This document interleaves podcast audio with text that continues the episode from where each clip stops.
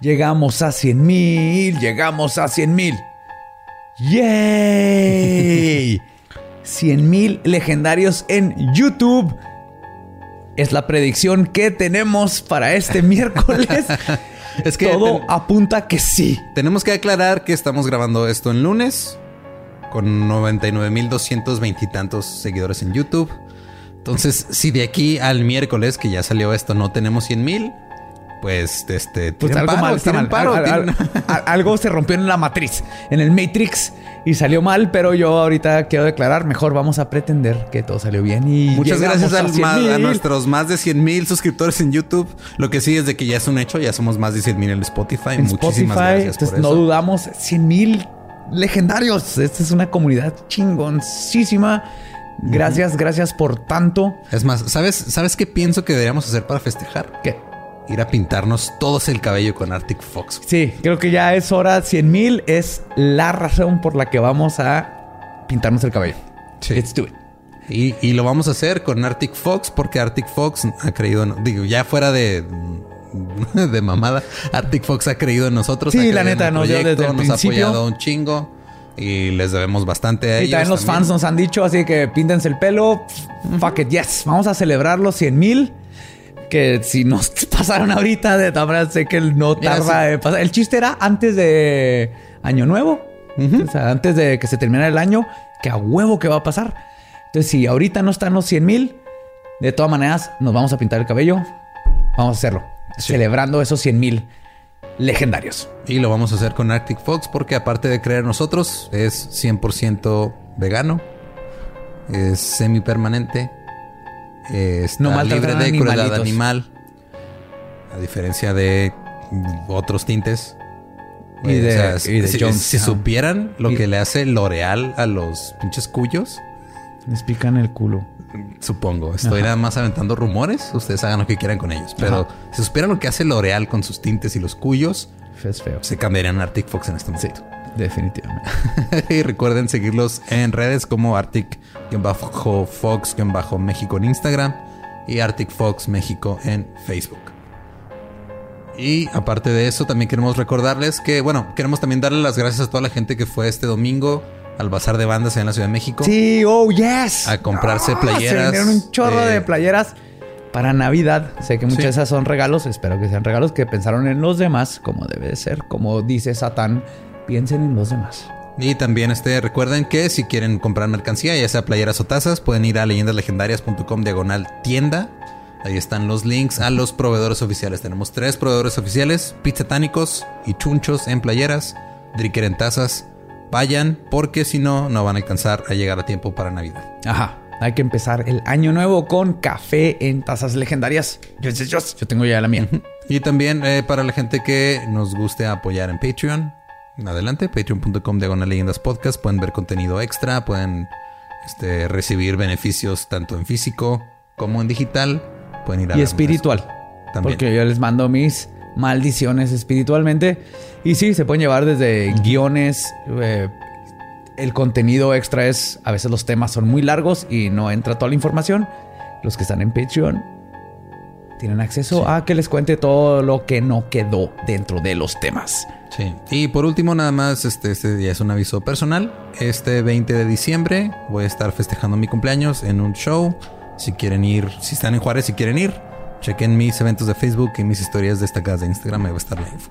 Fuera de eso. Y atúrrenle sus redes, Twitter, Instagram y Facebook con felicitaciones, por favor, para que dure todo el día contestándoles, porque Eduardo Espinosa le contesta a todos. Ese es su lema de vida y ya está firmado en un contrato notariado. Así que mándenle mil millones de felicidades. Pero espérense hasta el 18, porque el 18 es mi cumpleaños. El 20 voy a ir a festejarlo. Si quieren ir a verlo, nomás chequen todo eso. Y mándenme mensajes. Este, yo no los dejo en visto. Bueno, sí los dejo en visto, pero no a todos. Fuera de eso, eh, creo que este es un buen episodio. La primera de dos partes de un episodio que pudo haber sido hasta cuatro o cinco partes. Sí, sí, sí, se lo resumí en, dos. Quiero ver cómo van. Eventualmente los vamos a tres, cuatro partes, depende del episodio. Este, este eran mínimo dos y está intenso, chingón y hay mucho que aprender. Creo que tiene una buena metáfora y analogía ahí. Y si se quedan con ganas de escuchar más, pues se esperan a la siguiente semana. Los dejamos con el episodio 41 de Leyendas Legendarias. مرحبا مرحبا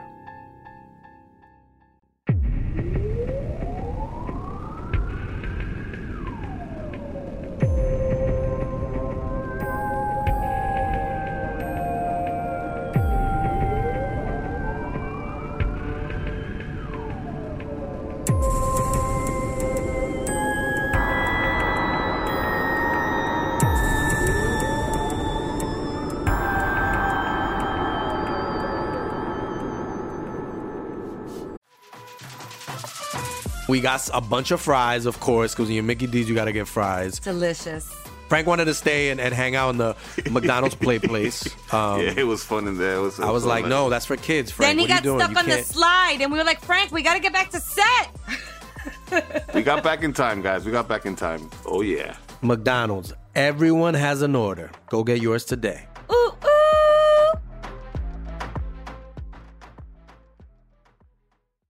Bienvenidos a Leyendas Legendarias, el podcast en donde cada semana yo, José Antonio Badía, le contaré a Eduardo Espinosa y a un invitado especial casos de crimen real, fenómenos paranormales o eventos históricos tan peculiares, notorios y fantásticos que se ganaron el título de Leyendas Legendarias y estamos aquí en otro miércoles macabroso. Oh, yes. Conmigo, como siempre, las patrullas de Ciudad Juárez y Eduardo Espinosa aquí en el set de Leyendas Legendarias. ¿Cómo estás, Eduardo? Espero que bien o le llamaron a ambulancia sin avisarme. que ya saben que algo te va a pasar. Ya saben que algo me va a pasar y voy a valer madre. Pero son paramédicos videntes. Está bien, pero. Güey, ese sería, ese sería algo muy chingón, güey. es como, no sé por qué la no película los de... se hacen paramédicos. Es como la película de Tom Cruise, ¿no? Ajá. De... ¿Cómo se llamaban en español? Reporte minoritario.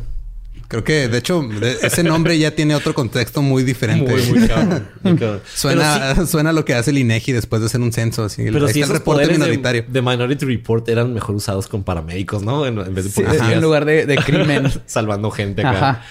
Y pues la voz que están escuchando para todos los que no nos están viendo en vivo es de Jorge Rodallegas, mi buen amigo, buen compañero, que estuvo con nosotros en el episodio de Los Tres de West Memphis y es un honor tenerte de regreso aquí en la silla embrujada. ¿Cómo estás, Georgie? Muy bien, un honor también estar aquí de regreso con ustedes. Perdón por hablar antes de que me presentaras. No, no, no pasa absolutamente nada. aquí no, aquí no hay reglas. Yes. Mira, nosotros no somos como en Chichis para la banda que intentan ocultar al invitado cuando ya está sentado con ellos desde el principio. ah, ok. Bien, bien, bien. Sí, y, cuando está en el nombre del episodio. ¿Quién será el invitado sorpresa? Yo pensé que intentaban ocultar las reglas, pero bueno, perdón, No, no, la gente, antes de picar el episodio ya dice ahí con quién estamos, así que tú no te preocupes. Pues estamos aquí en un nuevo episodio que está muy bueno. Este será la primer parte de dos, porque había muchísimo que contarles. De hecho, Nomás en uno de los libros que leí eran 500 páginas que tengo que, que sintetizar en poquitas hojas. Así que vámonos con el primer episodio. En 1978, un activista social, predicador, sanador con las habilidades paranormales de resucitar muertos y caminar sobre el agua, hizo su milagro más grande convertir la bebida de polvo Flavor Aid de uva en un arma de destrucción masiva que utilizó para asesinar a casi mil personas. Hoy les voy a contar la historia del reverendo Jim Jones, el templo del pueblo y la comuna del infierno, Jonestown. Ah, madre. Sabía que se iba a hacer.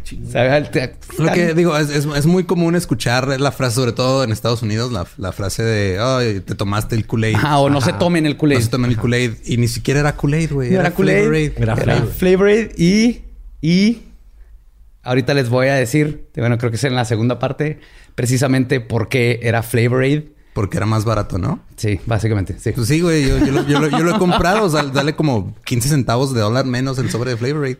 Multiplícalo por mil. Lo que Así es. Fue mi sabor favorito de Flavor. Está bien bueno. Todos los sabores uva son los mejores sabores. si, no conoces, si, hay una bebida nueva, la morada. Yo siempre escojo la morada. Sí, yo siempre he dicho que todo lo morado sabe rico. Siempre. Demos, demos gracias a la vida. no, no estés con el drinking game todavía. Demos gracias a la vida de que esto no pasó en México porque hubiera sido suco de Jamaica y esto se puede ir a la verga. De horchata. de horchata, no iba a decir. Suco de horchata. Creo que se te mata solito, no necesitas ponerle cianuro. güey. No, no, no. Un saludo a Zuko. Patrocínanos. James Warren Jones nació el 13 de mayo de 1931 en Crete, Indiana, en los Estados Unidos. Su padre, James Thurman Jones, era un veterano de la Primera Guerra Mundial que había sufrido de los efectos del gas mostaza mientras peleaba en las trincheras y había quedado deshabilitado, por lo que recibía una pensión por parte del gobierno y era cuáquero de religión. Si conocen a los cuáqueros, ¿no? ¿Los ubican? Son los de que hacen cuac. Con los... pues hacen avena. Hacen avena, Lo- Los Quakers es el clásico así con su gorrito como de este, los primeros que llegaron a Estados Unidos. Les decían Quakers de Quake, de que este, vibraban, ¿cómo se llama? Temblaban. Temblaban, ah, Cuando rezaban, ajá. Entonces eran los Quakers de como terremoto. Y- Pero que era como una especie de predicador o era como. No, no, cuáquero es una religión, así como ser cristiano este, pentecote, pentecostés Ajá. o así. Entonces llegas con un Quaker le preguntas en, en- en cuál es su dios, te va a decir Richter. No entiendo. No, también son, son católicos, creen El en el mismo, creen en el mismo dios del de, El dios de- del temblor. de los este, católicos y así nomás. Protestantes, cuáqueros. Chicoche, güey. ¿Dónde te agarró el temblor? Es una joya musical. Oigan, si no oído. Pero bueno, él era cuáquero de religión, alcohólico y orgulloso miembro del Ku Klux Klan. Ok. Y- Empezando bien. Y este es el papá. Y fungía como vigilante del pueblo durante las noches, ya que tenía permiso de cargar armas. La madre, Lineta Putnam, Lineta Putnam Jones, perdón, era 15 años menor que su esposo Jim. Su verdadero nombre era Lunette y en su adolescencia se interesó por el espiritualismo. Convencida de que era la reencarnación de una mujer exitosa, comenzó a leer el futuro para hacer su fortuna. Algo que no le funcionó muy bien y entre sus 16 o 18 años se casó con Cecil Dixon para poder subsistir, porque es lo que hacías en esos tiempos si eras Te mujer. casabas con alguien Sí. que si tuviera dinero. Su matrimonio duró dos años y su divorcio solamente uno. Su segundo matrimonio fue con Elmer Stephens, el cual duró tres días. Finalmente conoció a James mientras él trabajaba construyendo carreteras en la ciudad de Evansville. A pesar de ser 17 años mayor que ella, Lineta vio en él algo maravilloso. Su familia era adinerada. Los Jones eran dueños de varios terrenos y es así como el 20 de diciembre de 1926 los dos se casaron. El suegro le regaló uno de estos terrenos y terminaron viviendo en Crete, un pueblo con una población de 28 personas. Sí. Le cabe más gente a los crits de aquí el teletón, ¿no? Que al Y a ver, pueblo. espérate. Le cabe 28 más- personas. ¿Pero había negros? Pues no, ¿no? Está fácil ser Ku Klux Klan cuando no hay negros, ¿no? No tienes que hacer nada, güey. No había había uno. Así, todos otra vez a la casa de Jamal. ¡Eh, sal, güey! ¡Ya, culeros! Güey, te toca ¿Cómo ponerle una cruz en fuego a ese Sí. güey. Bueno, pues llamado, nos vemos mañana en el jale porque hoy te estás trabajando en lo mismo, güey. Sí, sí, sí, sí, sí. en la fábrica de cruces. Que vatos, no sé qué. O de Ay. cerillos, güey. Es que... Pero la vida de granjeros exitosos que Lynette había previsto para ella no rindió frutos. El terreno fue gratis, pero no tenían dinero para comprar animales o maquinaria. Jim trabajaba en las carreteras, lo que dejaba sola a Lynette por semanas. Cuando Jones estaba en la casa, las conversaciones entre la pareja eran cortas o inexistentes, ya que Jim tenía los pulmones tan dañados por el gas que era difícil para él no quedarse sin aliento con el más mínimo esfuerzo. Entonces hasta para platicar batallaba. Y Eso, es, eso es un gran pretexto, la verdad. Y Sí, cuéntame, ¿cómo, cuéntame, ¿cómo estuvo tu día? No, no puedo, es que tú sabes del... Está bien bueno ese de pinches alemanes, pinches alemanes, me voy a dormir. y aunado a todo esto, les tocó la Gran Depresión. Desesperada por vivir una vida de lujos, Lynette decidió embarazarse como una forma de presionar a su suegro a que los apoyara con dinero. Su nuevo plan no funcionó y la llegada de Baby Jim Jones solo complicó las cosas aún más. El estrés del bebé hizo que el señor Jones sufriera de un ataque nervioso que lo mandó al hospital por meses. Con ambos padres incapaces de trabajar, perdieron la granja en poco tiempo y se vieron forzados a irse a vivir a Lynn, en Indiana, a ser vecinos de los hermanos de Jones. Entonces los hermanos Jones los invitaron a vivir en la cuadra donde vivía casi toda la familia. güey. Ok. La condición... Ajá. La o sea, tal, tal, mexicano. Sí, familia mexicana. Pero la condición eh, que los cuñados pusieron fue que los ayudarían en todo lo que necesitaran, pero que la pensión de Jones tendría que usarse para la renta y que cuando Jim Jr. tuviera edad para entrar a la primaria, Lineta tendría que conseguirse un trabajo. Y es así como en otoño de 1936 el pequeño Jimmy entró a la primaria y su madre a trabajar a una fábrica de vidrio. Ok. Jim básicamente se crió en la calle, con su padre enfermo, quien constantemente pasaba días en el hospital y cuando no estaba hospitalizado se la vivía en el bar jugando billar, y con la regla de su madre de que no tenía permitido entrar a la casa hasta que ella regresara del trabajo. ¿Qué? es como al revés de lo normal, ¿no? Sí, güey. O sea, el niño salía a la escuela y tenía que vagar porque la mamá no te vas a meter a la casa hasta que esté yo, güey.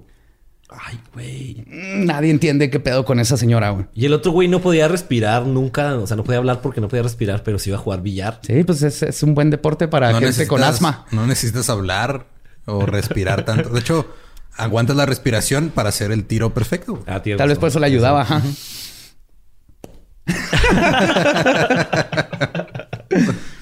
El niño de 8 años solía pasarse las tardes después de clases visitando las casas de la colonia para que lo alimentaran. De hecho, su mamá le daba su lonche, pero siempre se veía con hambre, así que le ofrecían comida y nunca decía que no. Ya desde los 8 años ya, era manipulador. Una de estas señoras piadosas era Myrtle Kennedy, una fanática religiosa nazarena, otro tipo de, Mismo Dios, igual que cuaquero, pentecostés o católico, todo. Mismo Dios, no, está nazarena. Que por sus creencias no pisteaba, no enseñaba nada de piel y no bailaba. Como buena fanática, un día utilizó un pie recién hecho para un, pie, un pie. Dije, ¿hacía pies? Prótesis, saca. No, pero dices, no bailaba, no enseñaba piel y no qué y no pisteaba. Ah, entonces nomás tengo dos de tres.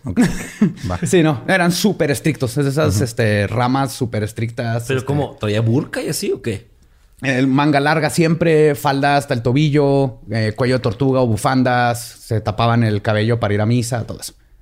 O sea, nomás la cara se le veía. Sí, nomás la cara. Una cara flotando por todos lados nada más. Pero decía que utilizó un pie, no un pie, recién hecho para engatusar a Jimmy, perdón, e introducirlo al mundo de Jesús y los nazarenos.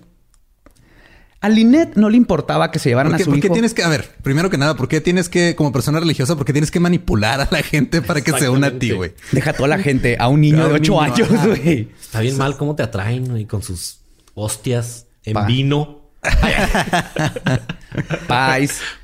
la promesa de que te van a castigar si te masturbas. Ajá. Tocar a las 8 de la mañana a tu casa.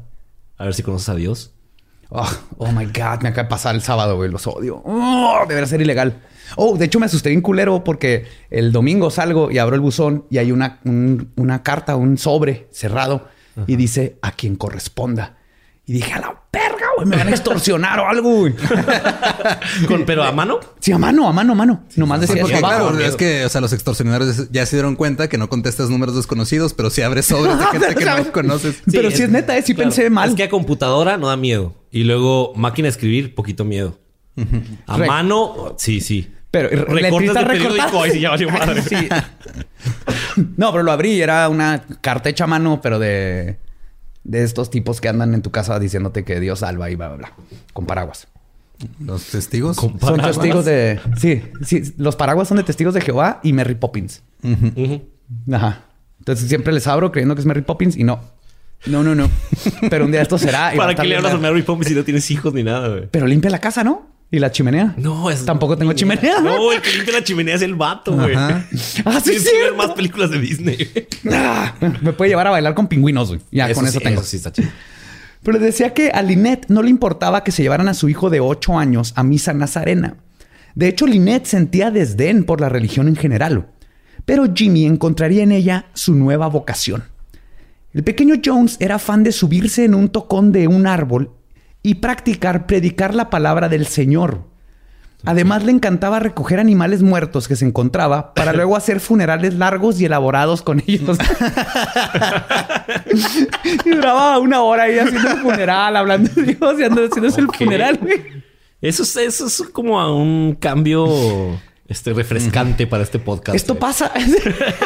En vez de violarlos o No, guardar no, cráneos y así. De los ya hacían funerales. funerales lindos, así Sí, largos. sí, o sea, claro, respe- respetarlos después de que murieron, no tener relaciones Sí, sí. sexuales con ellos. Exactamente.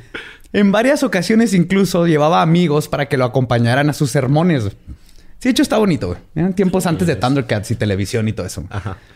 Después de un tiempo comenzó a creer que Dios le había otorgado poderes. Y para probarlo, un día convocó a varios niños de la colonia, se puso una toalla como capa y brincó del techo de su casa. Dios no le había dado ni madre y Jimmy se rompió el brazo. A pesar de esto, Jimmy siguió pensando que Dios le había conferido habilidades especiales. Su congregación de niños fluctuaba, ya que en poco tiempo los infantes decidían que jugar al feligrés no era divertido. Pero Jimmy siempre encontraba más niños, especialmente más pequeños que él, a los que podía bulear para que formaran parte de su culto. güey. Pero entonces este güey es de donde viene ese pedo de tus papás de y si tus amigos se avientan del techo, él empezó, güey. Él empezó. Él empezó y eh, hacía sus misas y lo iba Y los si tu amigo hace un culto y les da a todos de tomar algo, ¿te lo tomas? Si estás en Johntown, sí. Shit, shit, shit, shit, ok. Ser predica- predicador era su pasión y el pequeño Jimmy pasaba sus domingos yendo a todas las misas que podía, de diferentes denominaciones, aprendiendo de cada secta católica algo diferente, güey. Eso es man, los demonios en bici, jugando a aventarse piedras y esas Por cosas. eso una de las mejores, uno de los mejores inventos que ha hecho este, la televisión mexicana fue cine permanencia voluntaria, güey. Sí. los niños ya no tenían que salir así de iglesia a iglesia a ver qué, cómo cambiaba el sermón, ¿no? Sí. No, pero ya estaba haciendo su metarreligión en su mente desde entonces. Sí, sí, él ya tenía todo un plan, ya estaba agarrando la Sí, religión como una forma poquito de... aquí, poquito de allá. Ajá, estaba agarrando pedacitos de todo lo que funcionaba y se va a notar cómo eso le sirvió luego en, en toda su vida. güey. A sus 10 años, un evento le dio a Jimmy una nueva pasión en su vida. güey. Una nueva imagen que imitar y seguir como venía siendo con la palabra de Jesús. güey. Esa persona era Adolf Hitler. Verán, acaba de comenzar la Segunda Guerra Mundial. El fito. El fito. El fito hit. Y Jimmy admiraba a este líder carismático y la forma en que daba sus discursos. Además, Pues mira, tenía mucho en común con la Alemania de ese entonces. sí, Ajá. sí, básicamente. Además, no, es que hay- hay- había mucha gente que, digo, antes de que empezara Hitler con pues lo que hizo eventualmente, Con los Mercedes-Benz. era el bocho. güey. Era el bocho. Era el bocho. Y los trajes hubo voz. Pero antes de que. Hitler llegara a todo ese pedo, mucha gente sí lo veía como, no mames, ese güey está cabrón, es buen líder y todo. Y luego agarró, usó su liderazgo para hacer algo terrible. Sí, claro, ¿no? Y si tú ves a Hitler, cómo daba sus discursos, es idéntico a todos estos pre- predicadores. Ajá. Y para Jim Jones es lo que veía. Sí, cómo el poder de una persona y su palabra para manipular y mover masas. Creo que eso es lo que más obsesionó desde que tenía ocho años a este niño. Y pues mientras... eh, ah, perdón. Él también veía un paralelo con su vida en Hitler. Hitler había escalado por la sociedad. De ser un niño pobre, ahora ser el líder de una nación. Todo un ejemplo que seguir para Jimmy, que también era un niño muy pobre. Este, en, en un lugar de... Bueno, ya no estaba en el de 28 personas, pero estaba de todas maneras en una ciudad muy, muy pobre, en, en una situación muy, muy precaria. güey. Claro. Y mientras los demás niños jugaban a ser aliados que peleaban contra los nazis, el pequeño Jimmy jugaba a ser Little Hitler. For- Ok. ¿Cómo? Ay, güey. Baby Hitler, Hitler, Hitler, Baby Hitler, Hitler. Sí. ¿Con qué se pintaba el bigotito? No sé si se pintaba bigotito, no dice, güey, pero estoy seguro que se peinaba así. Pero sí, jugaba a ser Little Hitler, güey. Forzaba a sus primos más pequeños a ser mini SS, güey. Haciéndolos marchar y hacer el saludo nazi. güey. Agarrar a otros niños judíos y meterlos al horno de la mamá. No, al microornito, güey. Al Era un set así como mi alegría, pero así para así, mi, mi, mi primer nazi. Ese es mi primer genocidio. Mi pequeño Auschwitz. Pequeño Auschwitz. Traía su microornito. No incluye Traía- baterías. ajá. No vendían así como de esas casas así como de plástico Fisher Price con un ático pequeño para que se escondieran ahí los otros niños. judíos. Escribían en su diario. Pues los forzaba a hacer el saludo nazi Y claro, a escuchar sus discursos de baby dictador. Pero es que también, ¿qué le dices como uno de sus amiguitos? O sea, ¿qué le vas a decir? Así de, güey, es que nos obligas a hacer todo, pareces nazi. Pues sí, güey, aquí estamos, estamos jugando, pendejo. y algo que quizás fue un presagio de lo que sucedería en el futuro. Jimmy quedó impresionado con la forma en que en 1945 Hitler decidió suicidarse, frustrando el intento de sus enemigos para capturarlo, que es como mm. lo captó Jimmy. A él se le hizo bien chingón. Para Jimmy fue un triunfo de Hitler. Cuando supo que se suicidó, dijo a huevo. Se chingó a todos, güey. Salió arriba. Y este fue un presagio, ¿no? A lo que va a pasar después. Sí. ¿Qué va a pasar después? ya en prepa, su obsesión por emular a Hitler cambió por algo más natural: el sexo. Estaba obsesionado con el sexo. Era un adolescente extraño. Era una persona que no le contestaba a nadie que le hubiese dirigido la palabra primero. Si alguien llegaba y le decía, hola, ¿cómo estás? o ¿qué estás haciendo? Nunca les contestaba. Pero cuando él comenzaba una conversación, podía durar horas platicando de sus temas favoritos, sexo y religión. Y era el tipo que no practicaba deportes, pero sí organizaba los intramuros. Ok.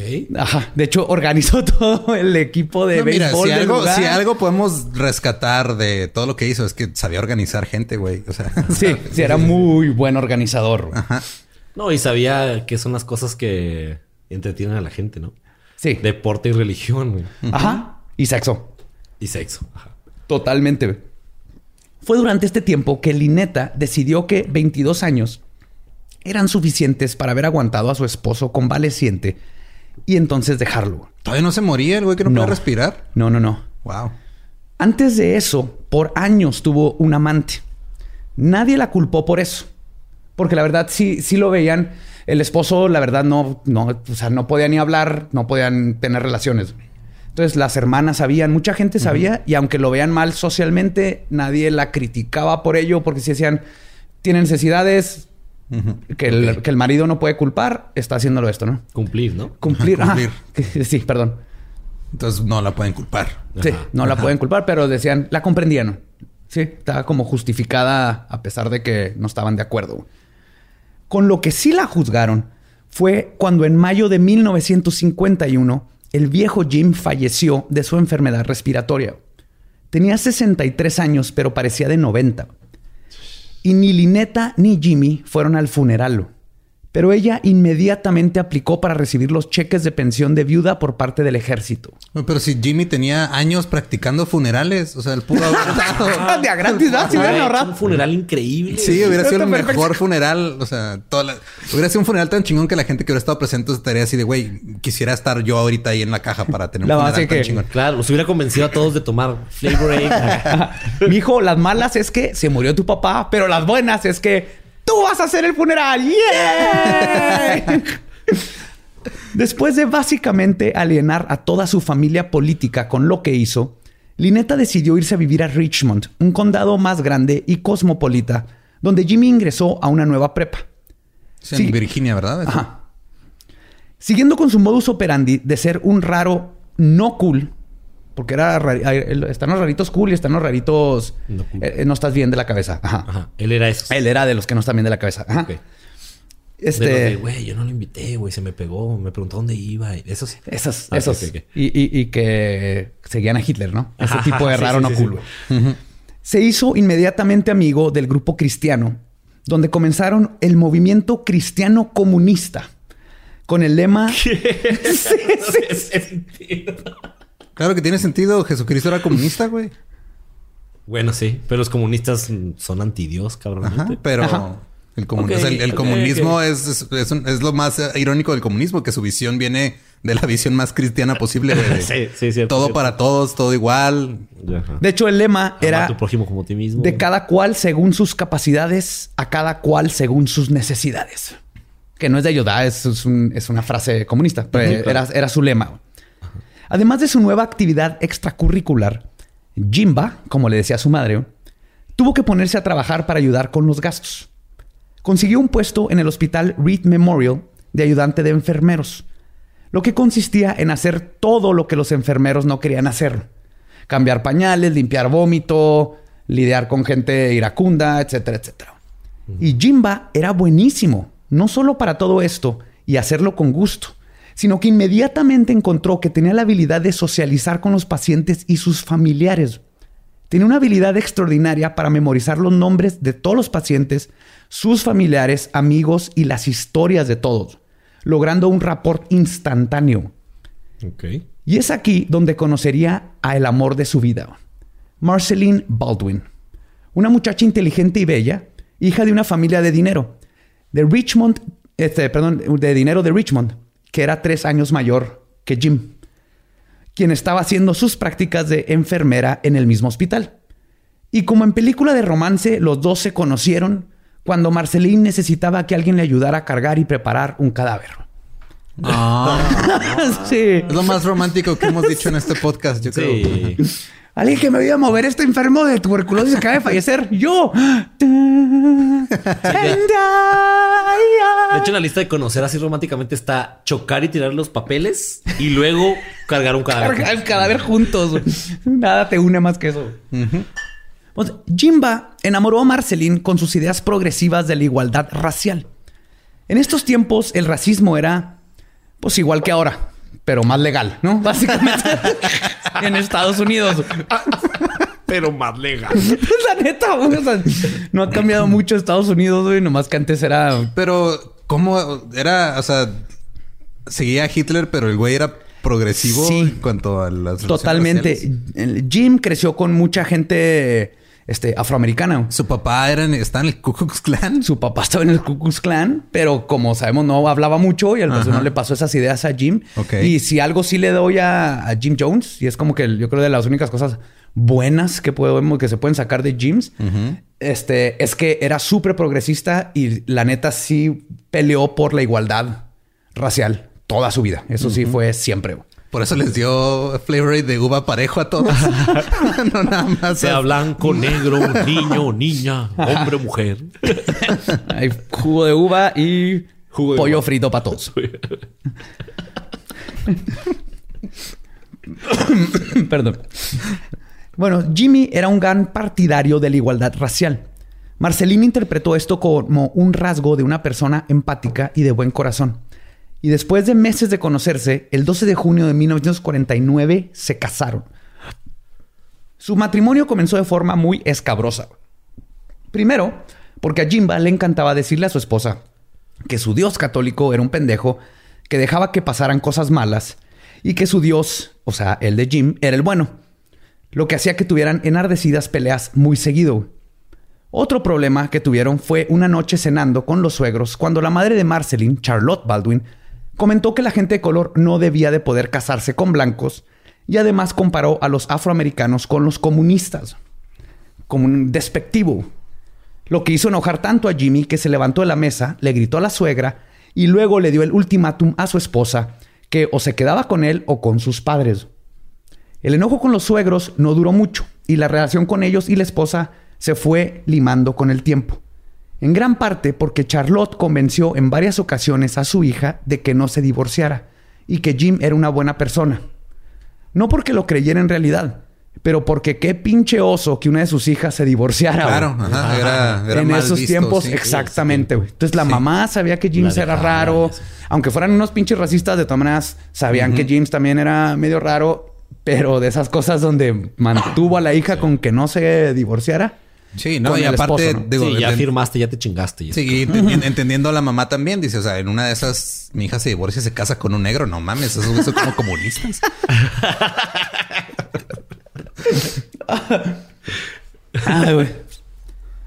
Pues, pues Jimmy se graduó de prepa y entró a la universidad.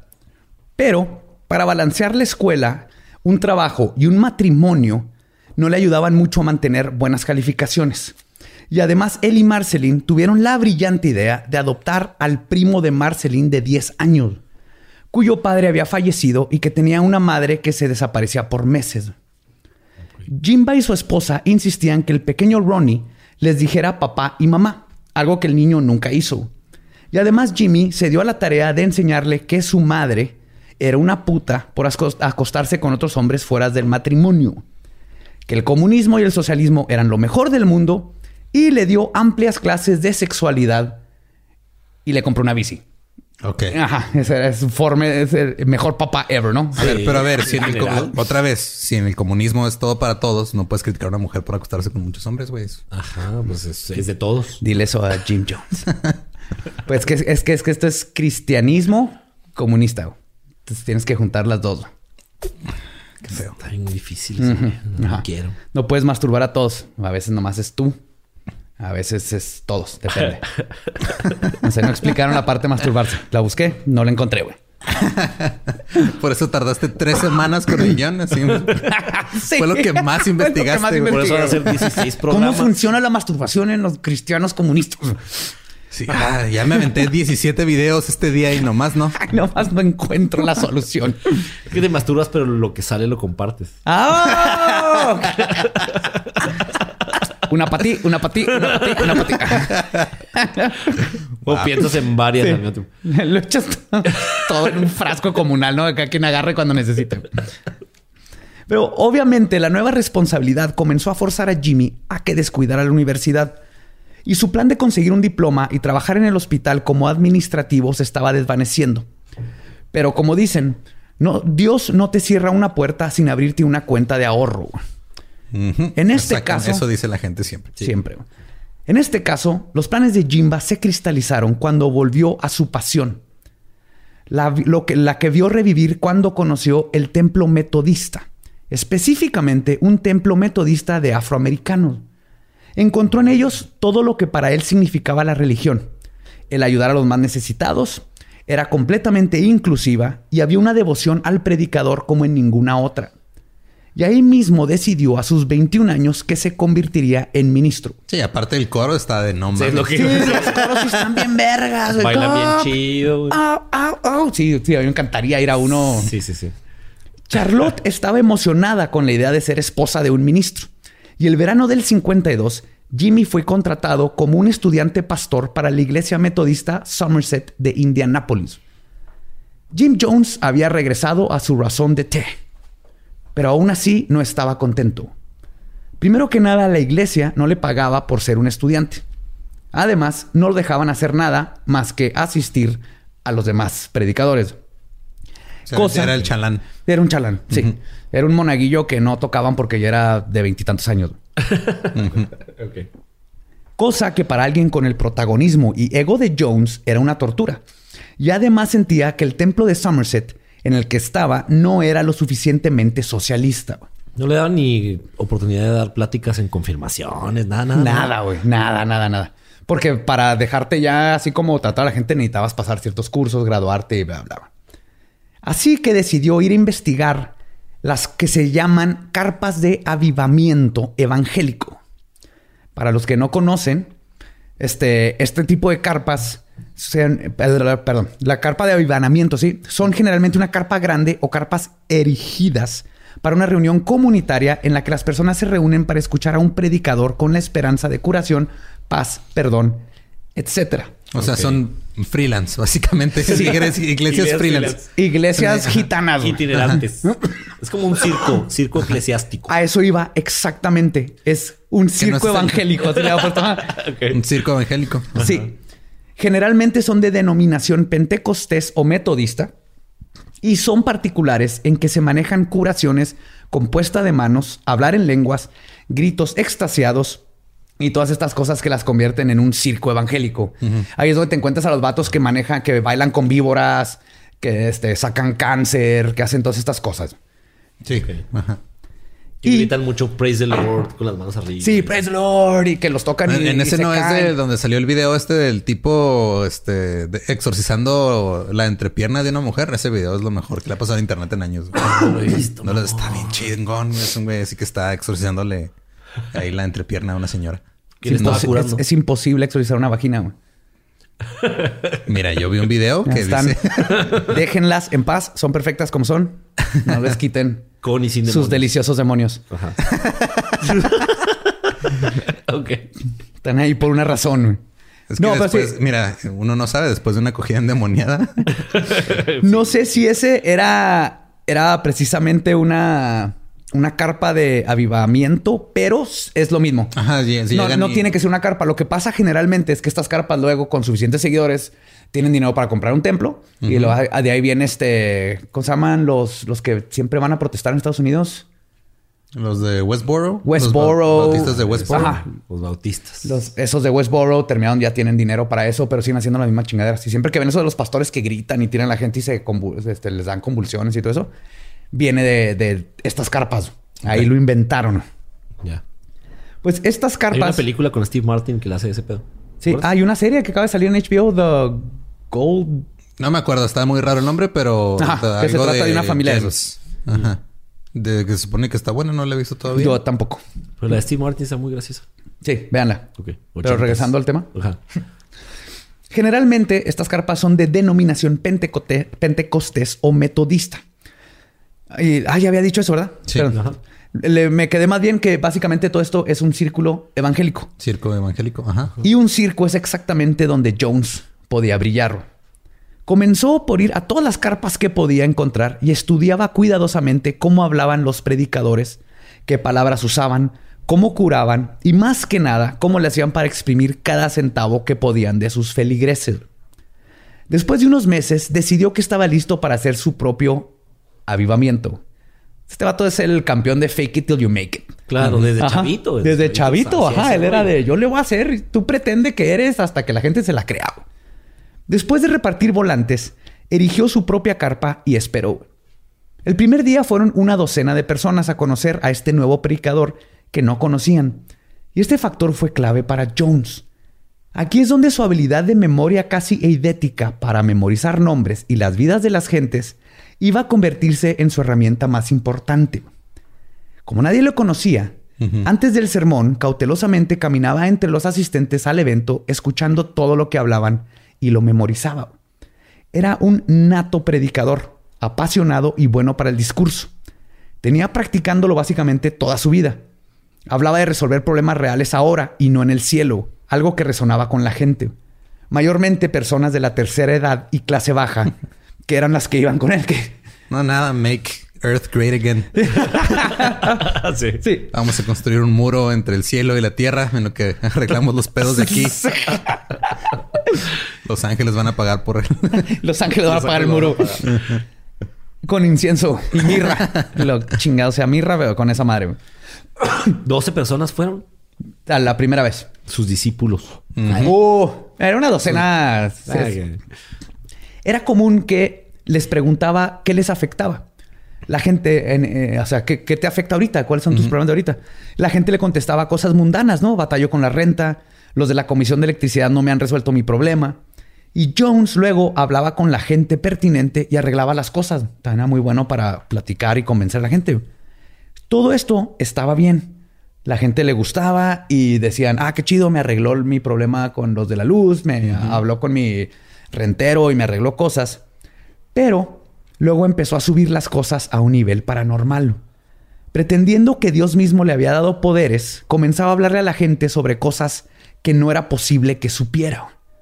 Se sabían nombres de familiares, problemas que no le habían contado, y claro todo venía de su memoria idética. Un viejo truco de todo predicador y psíquico. Pero la gente, día con día, comenzaba a creer que quizás este hombre blanco que predicaba por equidad de raza, que los ayudaba con sus problemas de día a día, tal vez, quizás, si era un enviado de Dios. Y así es como empezó poco a poco a crearse todo esta... Este... enviados de Dios, nada más los tamales que van pasando por aquí afuera que se me acaban de antojar bien cabrón. Sí, Pues sus increíbles habilidades comenzaron a hacerse famosas y cada avivamiento que hacía iba creciendo en espectadores. Aún así no había dinero. Seguían teniendo que sobrevivir del trabajo de Marceline, que no era suficiente para vivir. Así que Jones tenía varios trabajos de medio tiempo que hacía cuando no predicaba incluyendo uno donde se dedicaba a vender monos araña a 29 dólares cada uno de puerta a puerta, güey. ¿Cómo que? A ver.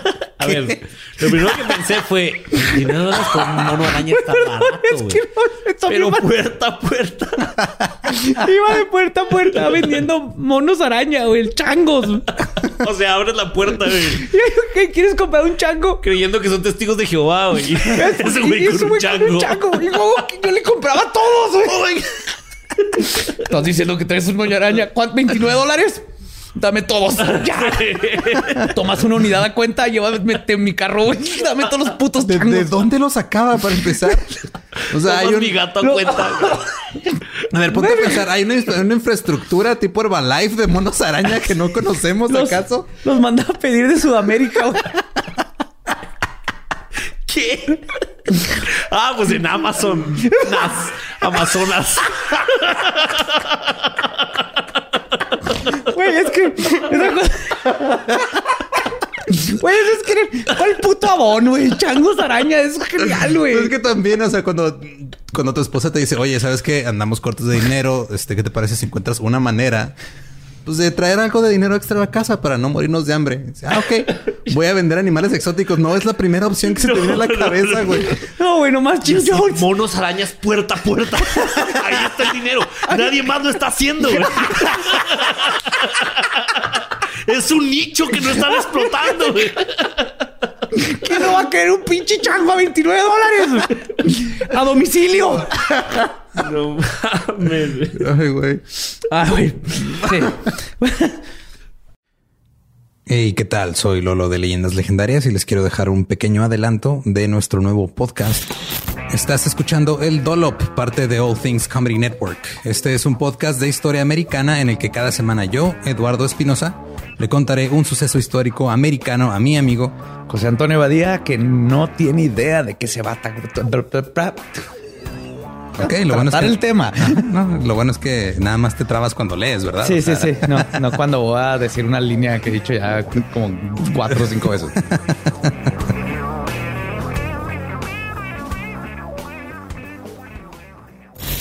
De joven comenzó a trabajar en barcos y en 1816 fue capturado por el pirata Jean Lafitte en la costa sur de Texas.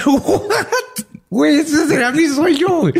Ok, top uno, que me secuestren este, extraterrestres. Número dos, tiene que ser que me secuestren piratas. güey. Estén pendientes y suscríbanse a El Dolop. Pues viendo que comenzaba a tener muy buen seguimiento, pero que no tenía dinero, comenzó a elevar el nivel de sus milagros, con el plan de luego poder cobrar por ellos, obviamente. En su mente Ah, no no, es... que no, como no, que muy comunista, hijo Claro, madre. Todo el mundo es comunista hasta que tiene que pagar la renta. güey. en su mente no estaba haciendo trampa. güey. Hacer milagros falsos eran necesarios para predicar sobre el socialismo y lo malo que era el racismo. Y es así como convenció también a Marcelín y a otros seguidores ya fieles de lo mismo. O sea, básicamente los fines justifican los. sí, El los- fin justifica los medios. Ajá. Y así es como comenzó ahora a hacer que los lisiados caminaran, usando a una feligrés que pretendía estar en silla de ruedas para luego levantarse con solo el poder de Jones. Después comenzó a curar el cáncer. De nuevo usando a gente plantada, amigos de Jones, a los cuales diagnosticaba con el poder de Dios. Y les decía a uno de sus secuaces, tú tienes cáncer. Te Luego, receto un mono araña, son 29 dólares.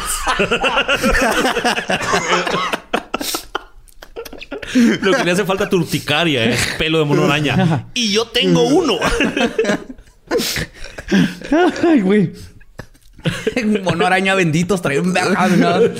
Ponlo en tu casa y ahuyenta al, al mal de ojo. güey. Ajá, se bendices al mono araña y cuando caga y la avienta, pues es bendita, güey. Es caca bendita. Güey, yo sí voy a una iglesia si el predicador tiene, vende moños arañas, güey. Que te traiga uno en el hombro. Es como Jack Sparrow. el, mo- el mono así con la campanita en el hombro, güey. echando el incienso. Pasa por así, entre las filas con la canastita para la ofrenda. Le, le hace el, le hace el dinero al changuito, ¡Que güey. te dé la hostia! ¡Yay! ¡Viva Dios! Que no. Se acaba la misa y ¡otra! ¡otra! Quiero araña, güey. Sí. Bueno, entonces le decía a uno, tú tienes cáncer. Entonces, esa persona, junto con otra que sabía que estaba lo que por lo que estaba, que todos sabía perfectamente lo que estaba pasando, ¿no? Se iban los dos al baño, donde después de varios sonidos guturales salían con el cáncer en la mano, que luego enseñaban a todos los fieles para que vieran el milagro con sus propios ojos. Obviamente no dejaban que lo tocaran y que no se estuvieran mucho viéndolos porque les decían que si lo tocaban se contagiaba. cáncer. Claro, claro. El cáncer era... Pati Vaseli así batallando con terapias y todo y pudo haber ido con este güey también. Así de pelada, Pati. Pues el cáncer eran vísceras de pollo que dejaban unos días al sol para que se pudrieran un poco. A veces también intentaba curar gente que no conocía, ya que no siempre podía usar a los mismos infiltrados. Y a veces, ya sea por el efecto placebo o algo psicosomático, sus trucos funcionaban. Que es algo muy común. O sea, varios te la crees lo suficiente y te curas. Sí, claro, cuando es algo así como. No sé. Pues el placebo, ¿no? Sí. No, ajá, eran, y eran cosas que en el momento. De hecho, hubo un caso de un chavito que le curó su infección de oído y todos, ¡yay! Y a los tres años le tuvieron que operar el oído porque no lo curó de ni madre, güey. se le pasó por ese momento y luego lo tuvieron que operar. Pero cuando sus curaciones no tenían éxito, Jones rápidamente le echaba la culpa al enfermo por no tener suficiente fe. Claro. que es como funciona este pedo. Siempre. Claro, Te falta creer más. Ajá.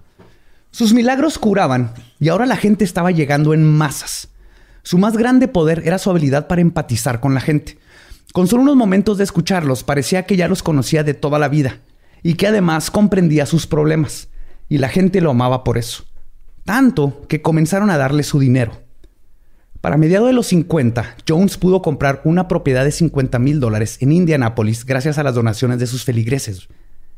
Este templo era una antigua sinagoga que ahora se llamaría el Templo de Wings of Deliverance o las alas de la deliberancia. Supongo que así se traduce. Sí. sí. Alas de algo. Alas de algo. Pero. Suena a competencia de Wingstop, pero. pero en la fachada del edificio ya estaba la palabra templo. Así que Jones decidió dejarla y solo agregar People's. Y es así como nacería el notorio People's Temple o el templo, de la gente. De la gente. Ajá. Entonces fue Todo por ahorrar dinero. En Indianápolis. Indianápolis. Yo pensé que este rollo había sido en California y así. Oh, ahorita llegan a, vamos a, California eventualmente. Ah. Claro, es que ya cuando te empieza a ir bien en algo y vamos a, Hollywood, güey, a huevo. claro. Pues Marceline se sentía relegada y quería ser parte del templo, no solo como feligres. Y así como Jones la convirtió en su mano derecha, este, eventualmente porque la estaba chingue y chingue, ¿no? Marceline, siendo hija de una familia adinerada, con un papá que fue político por muchos años, comenzó a usar sus contactos para no solo convencer a gente con dinero de ser parte del templo, sino que donaran al templo. Y Marceline comprobó que también tenía sus habilidades de convencimiento. En poco tiempo, con los fondos donados, lograron abrir una cocina para gente pobre donde no cobraban. Luego convirtieron su propia casa en un hogar para cuidado de ancianos, Ambos lugares no solo ayudaban a gente pobre de la comunidad, sino que daban trabajos a gente joven. Eventualmente eran tantos los miembros del templo de la gente que los políticos comenzaron a voltear a ver a Jones, quien con una palabra en sermones podía aportar muchos pinches votos. Claro. Porque ayudaba a la gente de verdad. Sí, sí ayudaba gente. Digo, o sea, a unos les fingía que les curaba el cáncer, pero a otros les ayudaba chido con su recibo de la luz. Y, a estos sí les daban de comer en la cocina. Y de hecho, leí que... Las vísceras de pollo que no se usaban para el cáncer se las daban a los pobres en la, cocina. todavía da buena. se la come el viejito. La casa de ayuda para los ancianos que en su casa fue... Muchas veces fue el gobierno porque decían, ah, no mames. Y no, todo estaba súper bien. La gente que los... Era, era un buen plan. Sí empezaron en muy buen plan para tratar de ayudar a la gente. Ajá, pero flavor. Pero luego. pero luego, mira, las cosas bien. Es que sí es cierto, siempre. Por eso la religión y la. O sea, por muy que separes la religión de, del Estado, siempre hay influencias ahí porque pues, se mueve un chingo de gente, güey. Claro. Y también por eso dicen que el camino al infierno está pavimentado con buenas intenciones, ¿no? Ajá. Así es. Y Yo con, creí que era con líderes de culto locos, güey. Porque no importa qué tantas ganas y qué tan buenas intenciones tenga un líder de culto, todo se verá la chingada. Siempre. Para ganar su favor, el ayuntamiento le ofreció el puesto de director del Departamento de Inclusión de Indianápolis, cuya función era la de intentar ayudar a combatir el racismo tan alto que tenía la ciudad. Y Jones rápidamente logró un cambio. Teniendo ya muchísimos aliados afroamericanos que conformaban la mayoría de sus seguidores, lo que hacía es que llevaba, llevaba a algunos a restaurantes conocidos por no ser incluyentes.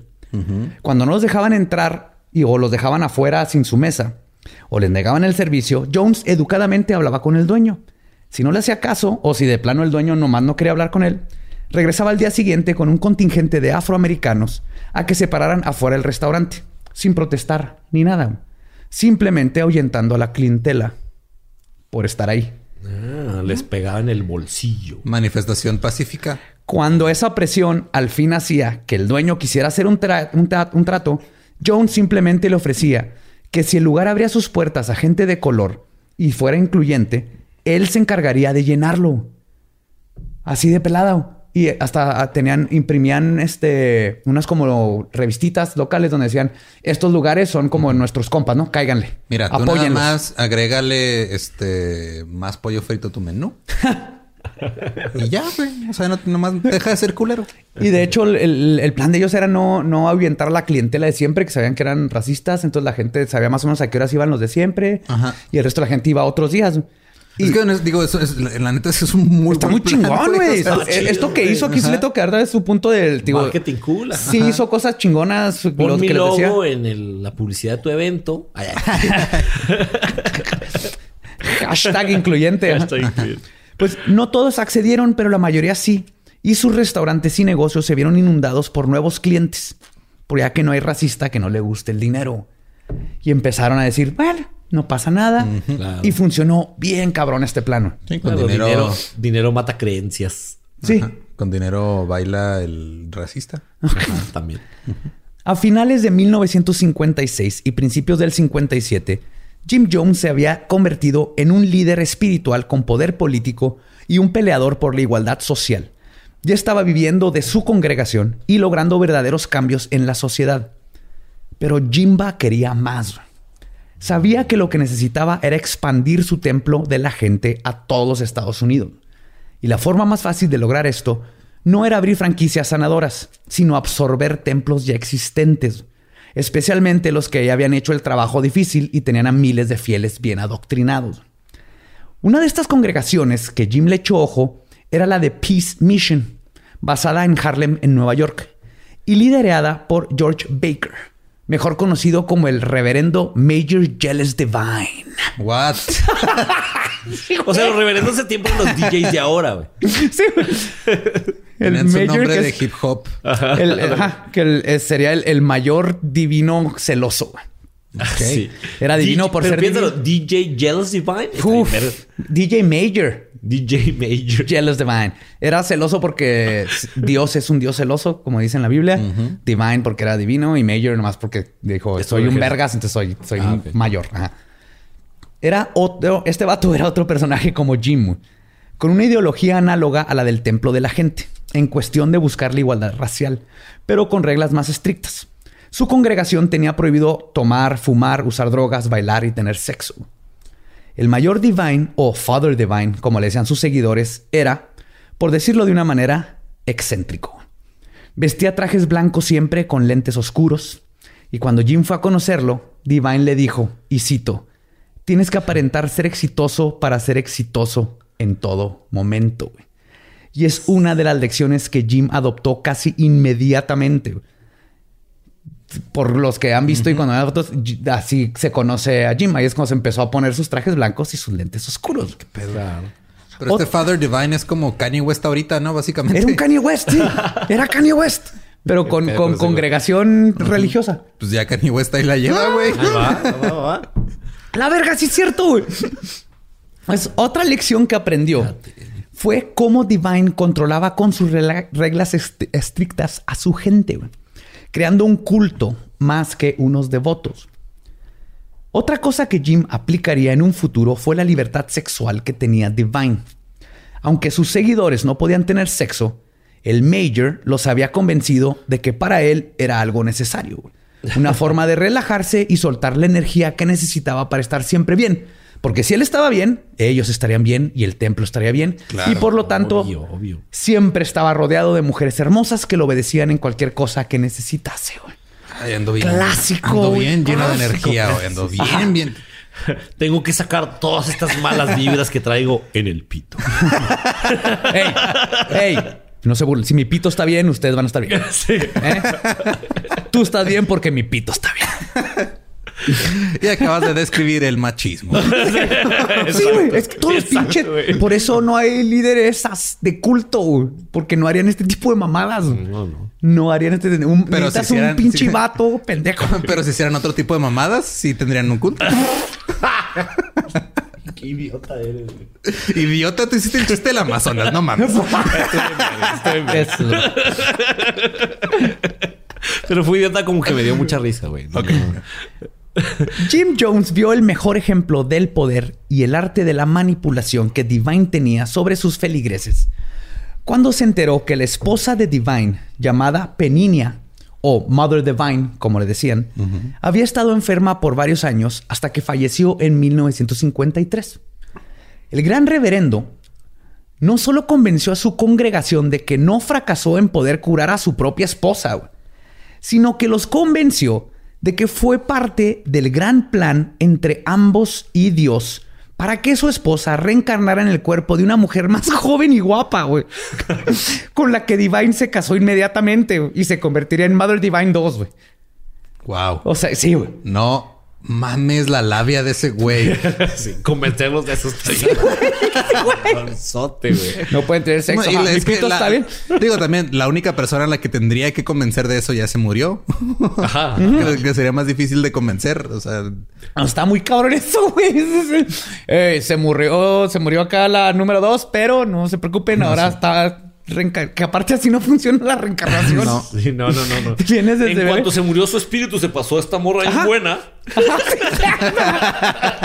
¿Quién Nalgada. Cómo, qué, qué, suerte tuve. Bendito Dios que lo pasó a esta morra bien buena y no a esa cosa de allá que y no es atractiva para mí. Este y todos así que un vato, sí. un objeto inanimado. sí. si ahora mi esposa es esta, taza. es que Dios trabaja de formas misteriosas, menos cuando se trata de reencarnar a tu esposa en una mujer más buena, güey. En este caso. Ahí, ahí, le atinó bien chingón, no hubo ningún misterio. Pero yo creo que la cosa más importante que aprendió Jones de Divine fue el concepto de la importancia de tener enemigos, falsos o verdaderos.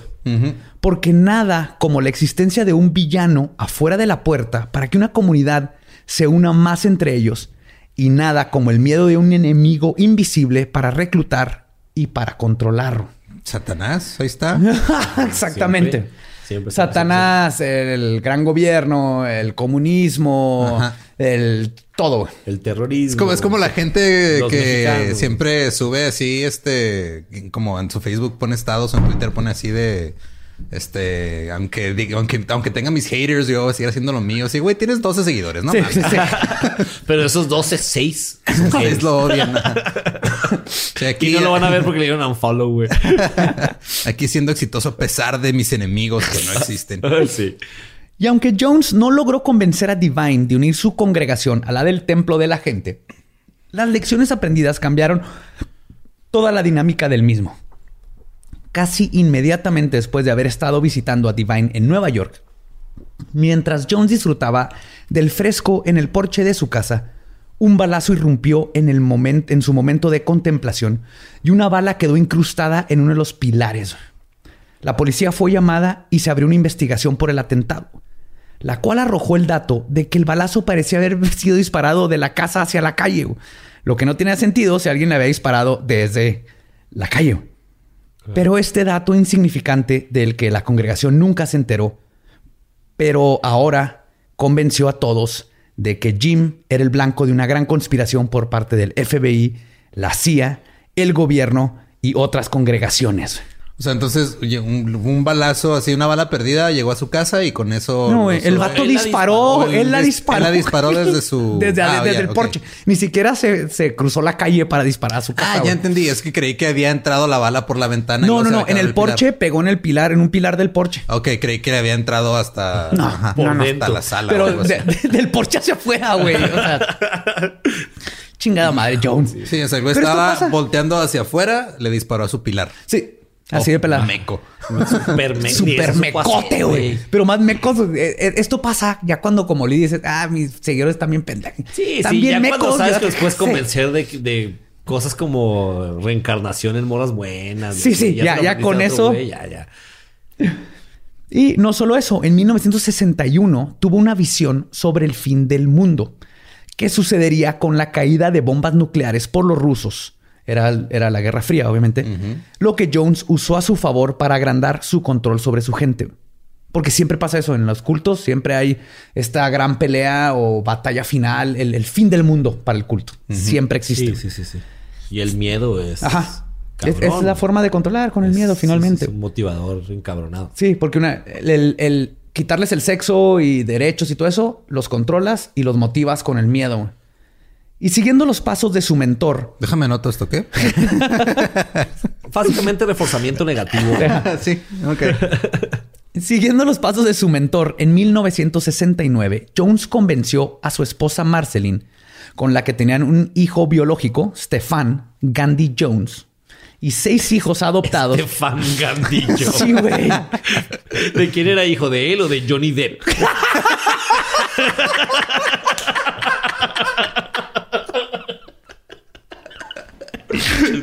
No me deja, deja tú, güey. Tenían seis hijos adoptados, todos de diferentes razas, güey. Y le llamaba a su familia arcoiris, Wow. O sea, este Angelina Jolinio antes de Angelina Jolie, güey. Y era parte de su vamos a comprobar que, que somos así súper incluyentes, güey. Entonces vamos a sacar niños de todo lado, chinos y. y ese niño es importado también. sí, orfanato. Fíjese que anda buscando un asiático, un niño asiático. No tiene. Ok. ¿Sabe dónde podré conseguirlo? Ese es el único que me falta. señor, no tenemos asiáticos, pero tenemos muchos otros que no tienen hogar. no, gracias. Ando buscando un asiático. es, el único que me falta. Ya que me falta para el álbum. Ya pues tengo a Oliver Atom. Tenemos este, un latino con los ojos rasgados. ¿Le sirve? Ok, ok. ¿Le dicen el chino? Vieja, vieja Marceline, oye, no hay, pero hay que rasurar unos esos changos. Le ponemos traje. Le decimos a la gente que es japonés. Chinga su madre.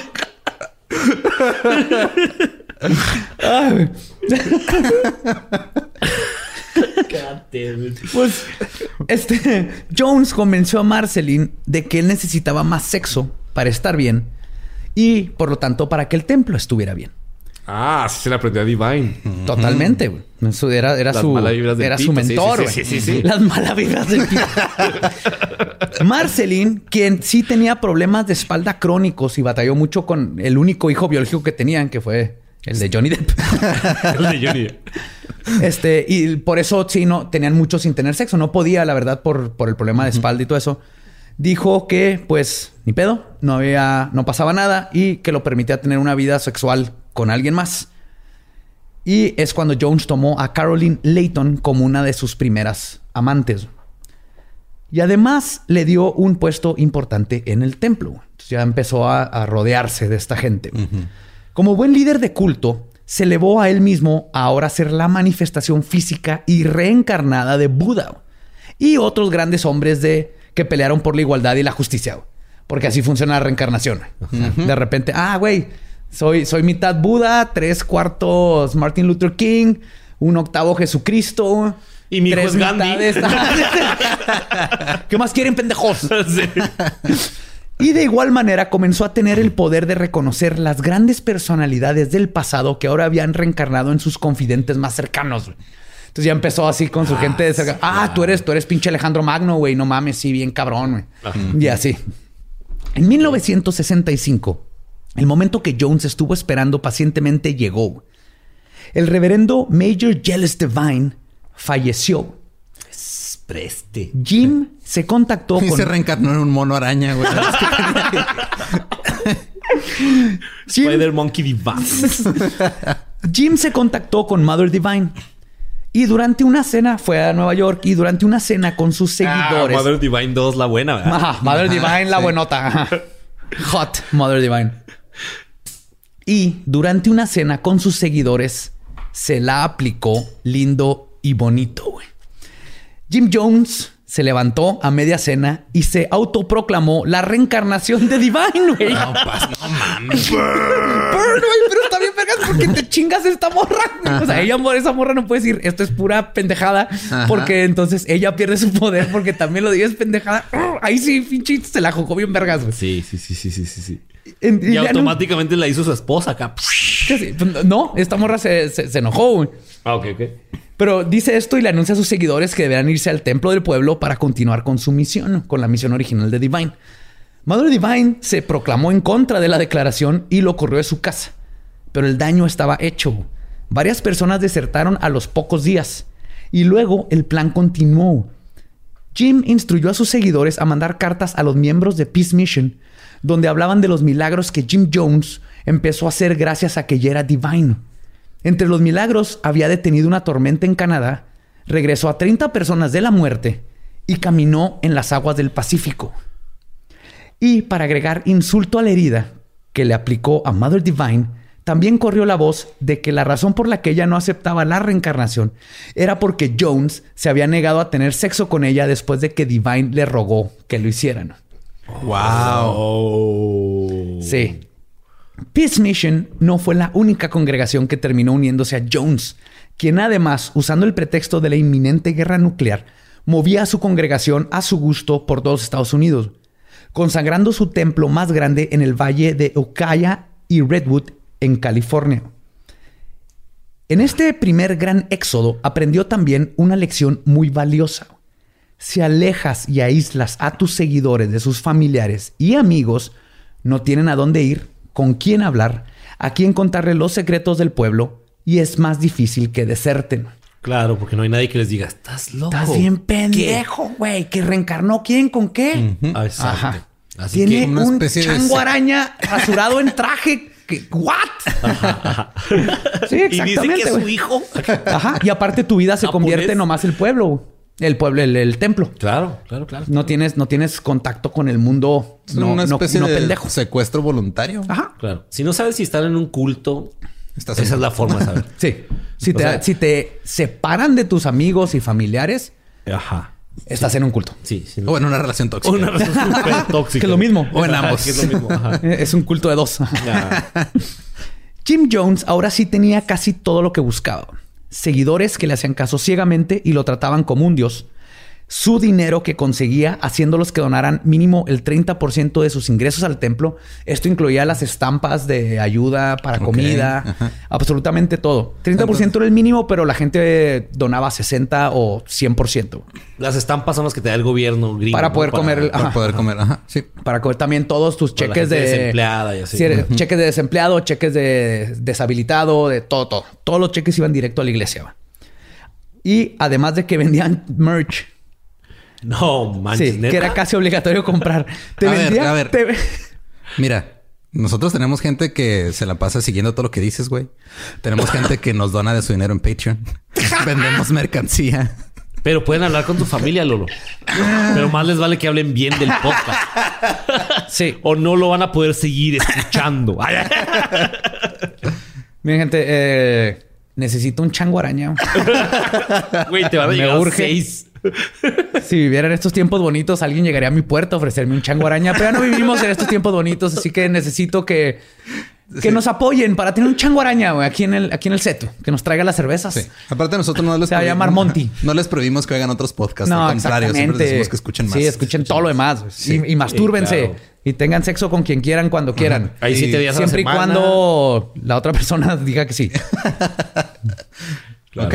Sí, sí, esa es una diferencia muy grande. Hasta ahorita no somos un culto. Pero su merch consistía de que te vendía, por ejemplo, fotos del mismo que o curaban enfermedades. Sí, güey.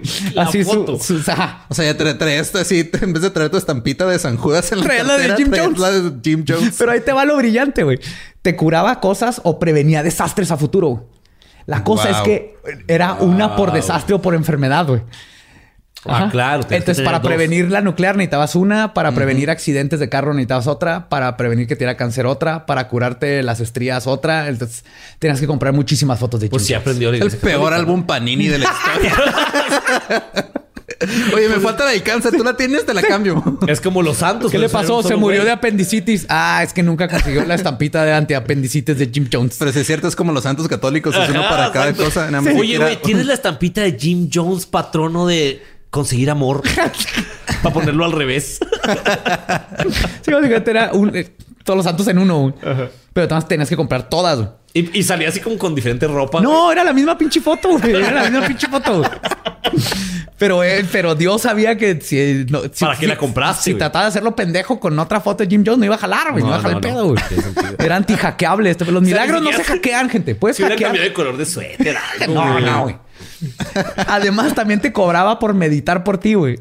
Entonces tú le hablabas y decías, no, ah. Nito, no tengo chance de rezar por mi hijo que está moribundo. ¿Sabes ah, que no hay pedo, Jim Jones lo va a hacer. Que fuera de pedo, ¿sabes que hay apps que rezan por ti, güey? O sea, hay apps donde tú las bajas y dices, pides que no, la gente rece por ti.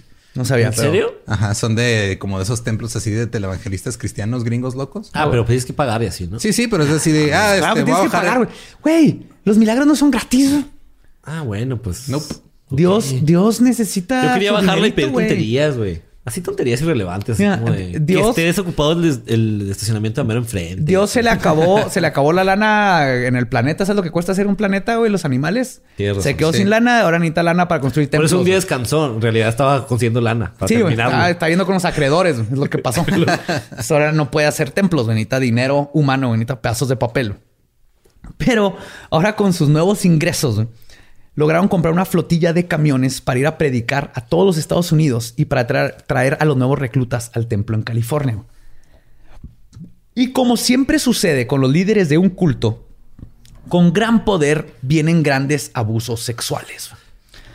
Hmm. Con su lema. fucked up Spider-Man. Sí, es un fucked up Spider-Man, pues, siempre.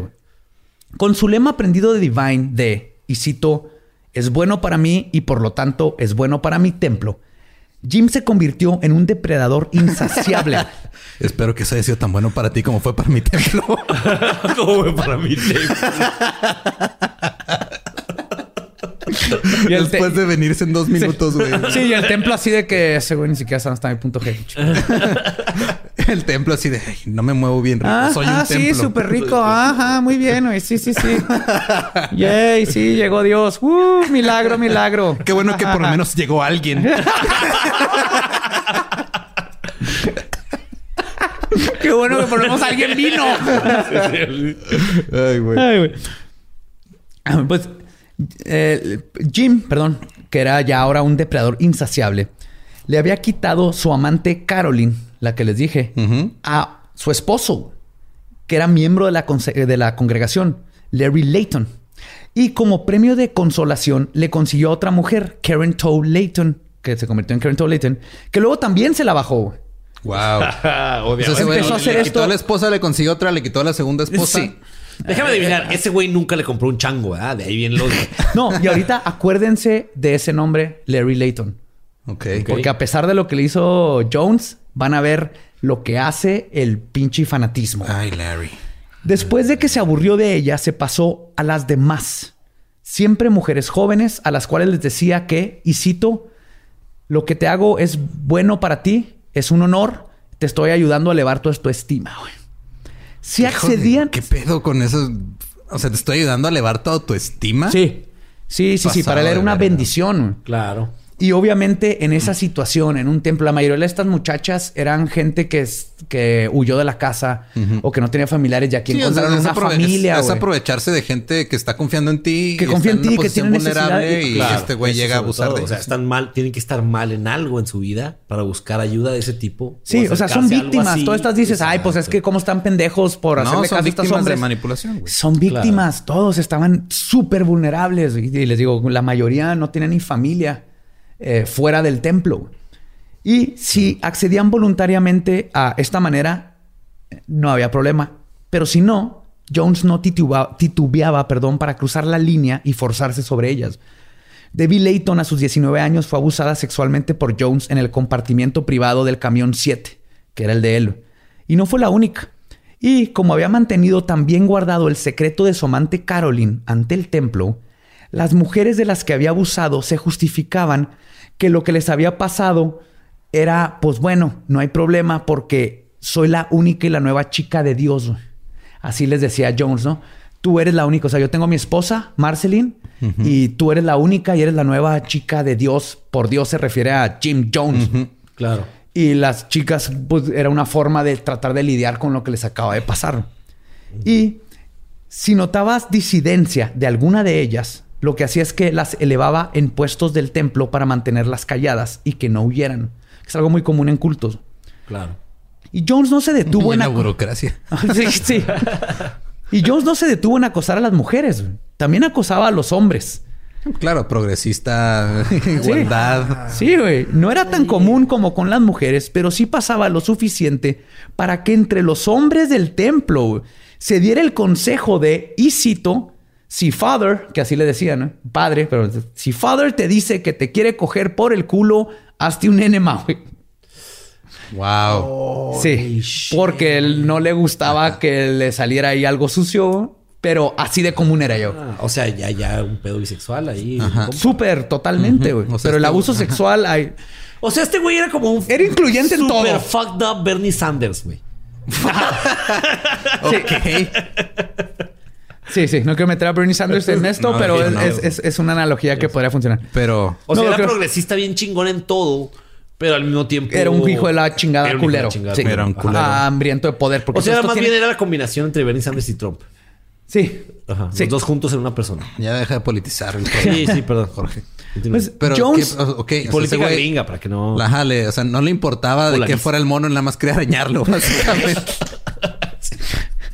Frase de Jim Jones. y Jones mantenía su bisexualidad escondida.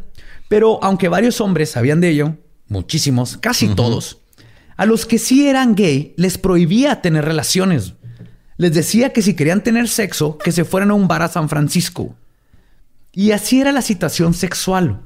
La gente no podía tener parejas ni sexo entre ellos, al menos que Jones les diera permiso. O sea, si entrabas ya como pareja, no había problema. Que ir a pedir, Pero si adentro conocías a alguien, tenías que sexo, este, nomás porque sí, porque alguien te gustó, prohibido. Los abortos escondidas se convirtieron en algo común porque Jim Jones embarazó a un chingo de chavas y tenían que llevarlas a, comer, a hacerles abortos. Y todo esto mientras que Jim Jones se estaba cogiendo a todo lo que se movía en el templo. Literalmente. Y como era de esperarse, los abusos de... pero es que me imaginé O sea, todo lo que has contado siempre me estoy imaginando que este güey tiene un asistente que es un mono araña. Sí, en su hombro, güey, todo el tiempo. me imaginé que está la chava ahí en un consultorio y llega el changuito así con una bata de médico y, pues cosas para remover el feto, ¿no? Ah, ok. De hecho, ya que para. Mi imaginación fue distinta a la mía, güey. Sí, Yo pensé que se había cogido al moño araña, güey. No, no, la mía es de que el mono araña es el que realizaba los abortos. Porque tiene las manos más pequeñas, pues sí cabe, ¿no? Con un. No, ya, ya, ya, ya, Pues. Como era de esperarse, los abusos de Jones crearon un ambiente tenso y hostil dentro de la congregación, propagando disidentes, disidentes perdón, al por mayor por lo que Jones comenzaría a tomar medidas más extremas para controlar a quienes él veía como traidores. Su plan de dominación espiritual, aunado con su creciente notoriedad dentro y fuera del templo, lo llevarían a eventualmente llevarse a todos a donde nadie podría molestarlo. La jungla de la Guyana en Sudamérica, donde asentó su más espeluznante legado, la comuna de Jonestown que se convertiría en el escenario de la masacre más grande de ciudadanos estadounidenses en la historia, y donde 918 hombres, mujeres, niños y un chimpancé llamado Mr. Muggs perderían la vida. ¿Cuántos? ¿Cuántos? 918. Un chorro, güey. Pero eso llegaremos y platicaremos en la parte número 2 del capítulo de Jonestown. Se está poniendo bueno, está poniendo bueno. Pobre chimpancé.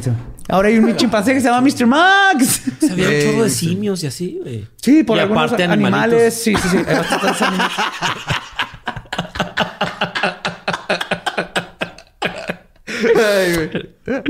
ah, pero bueno, este. ¿cómo, Esa fue la primera parte de Jim Jones. Ya conocimos, ya conocimos el poder de un vato con labia, el poder del fanatismo, y la tristeza de que la mayoría de la gente es fácilmente manipulable a hacer cosas que ni ellos mismos creerían que serían capaces, güey. Desde su esposa ah, hasta cómo va a concluir este caso, güey. Hijo su pinche. Pero bueno, vamos a ver si podemos manipular a gente para que siga a Jorge en sus redes sociales. ¿Cómo estás en redes sociales, Jorge? Síganme como Jorge Rodallegas en Facebook como Jorge Rodallegas en Instagram y estoy como Strange Imagery en Twitter. Esas son Eh, mis sí. redes sociales. Usuario mamador de Twitter. Chingón. Sí, sí, sí, sí. Recuerden, a nosotros nos pueden encontrar en todos lados como arroba leyendas podcast, a mí como arroba ningún Eduardo. Yo estoy como Elba Diablo y les recordamos, estamos a como 900 personas de ser 100 Bueno, mil. ahorita que lo estamos grabando, sí, ya el, Sí. el- el- el- no sé cómo salga, estemos, pero sabe. gracias a todos los que han estado corriendo la voz. Queremos llegar a 100 mil legendarios en, en YouTube. Lo vamos a lograr. En Spotify ya llegamos. En Spotify Spotify, llegamos a ya lo 100,000. logramos porque ustedes son lo más chingón del mundo. Y, perdón, este, como siempre, suscríbanse, eh, síganos en todas las redes. ¿Alguna otra cosa que quieras arreglar? A- arreglar. Arreglar. Yo quiero, yo quiero decir dos cosas nada más. Eh, los, a todos los que están en Juárez, los invito a Telón de Arena a ver la obra Revolución 3. Está este fin de semana. Justo acaba el día 15 de diciembre, pero se las recomiendo muchísimo. Vayan. Está Muy bien. con- dirigida por César Cabrera. Vayan, se van a divertir. Y también quiero mandarle un saludo muy grande a los fans de Leyendas Legendarias que están conmigo en algunos grupos de WhatsApp. Un saludo a todos. Ustedes saben Sí, Jorge es nuestro espía oficial en los grupos de, Ajá, de- sí, allá de, ando, chat- allá de ando. WhatsApp. Oigo todo lo que dicen y eso. No soy espía, no soy espía, pero sí soy espía. saludos, saludos. Pues ya con eso los dejamos. Nos escuchamos el próximo miércoles con la segunda parte del episodio de Jonestown para ver qué pasó con Jim Jones, sus seguidores y el chimpancé Mr. Muggs. Con esto concluimos el episodio que ha terminado. Podemos irnos a pistear. Esto fue Palabra de Belzebub.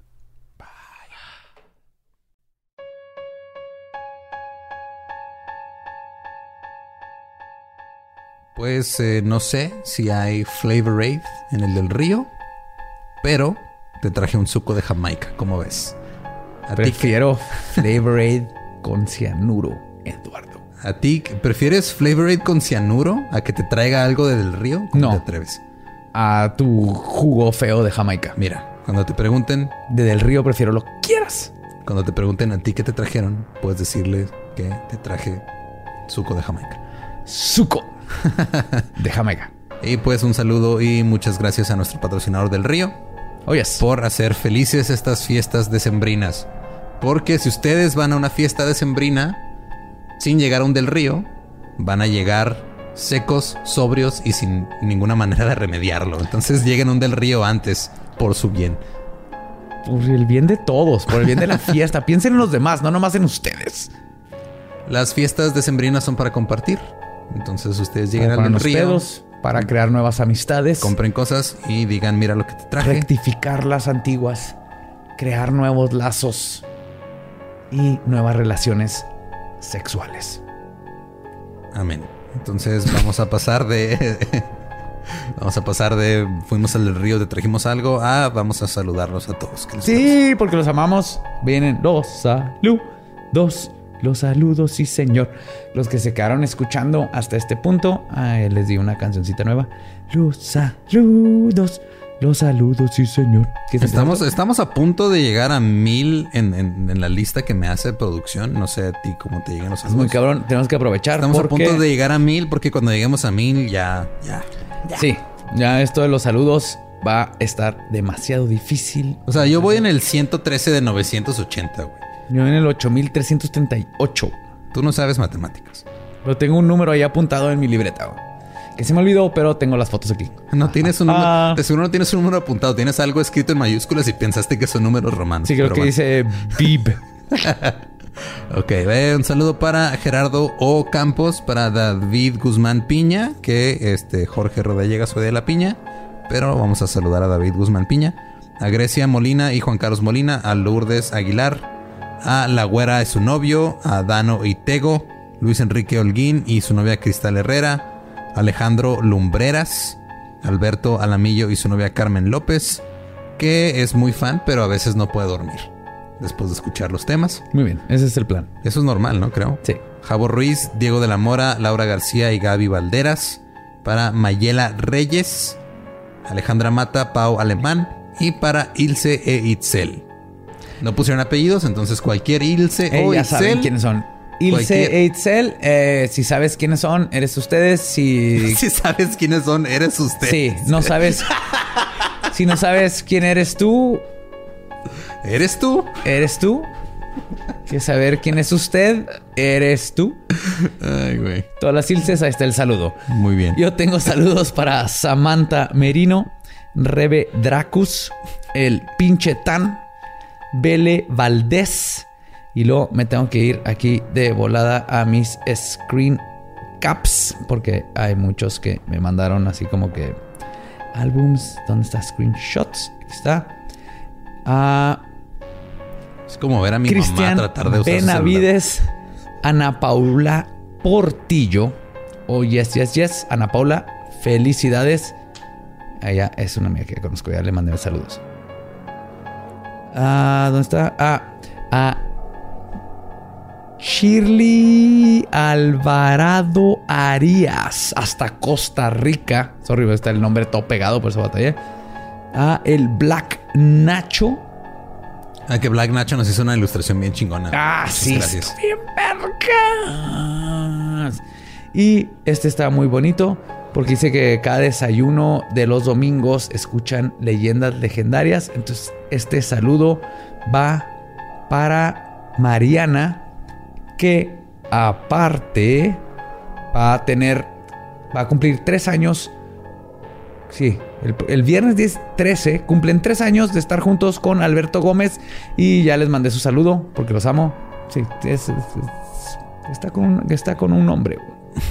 Respeta al hombre. Es que estuvo, o sea, fue de ah, saludo a tal que. Es va a que estoy leyendo de screen caps, ajá. De, de, de estar. No lo apunté ah, con a alguien. César Gutiérrez, a Baby Yoda de una vez porque estaba bien vergas el The Baby Child. Yoda, The Child, The Wee Yoda y a Diana Luce. Muchas, muchas gracias por escucharnos. Los amamos, los queremos y los escuchamos en el episodio número 2 de Jonestown en Leyendas Legendarias. Bye. Papá.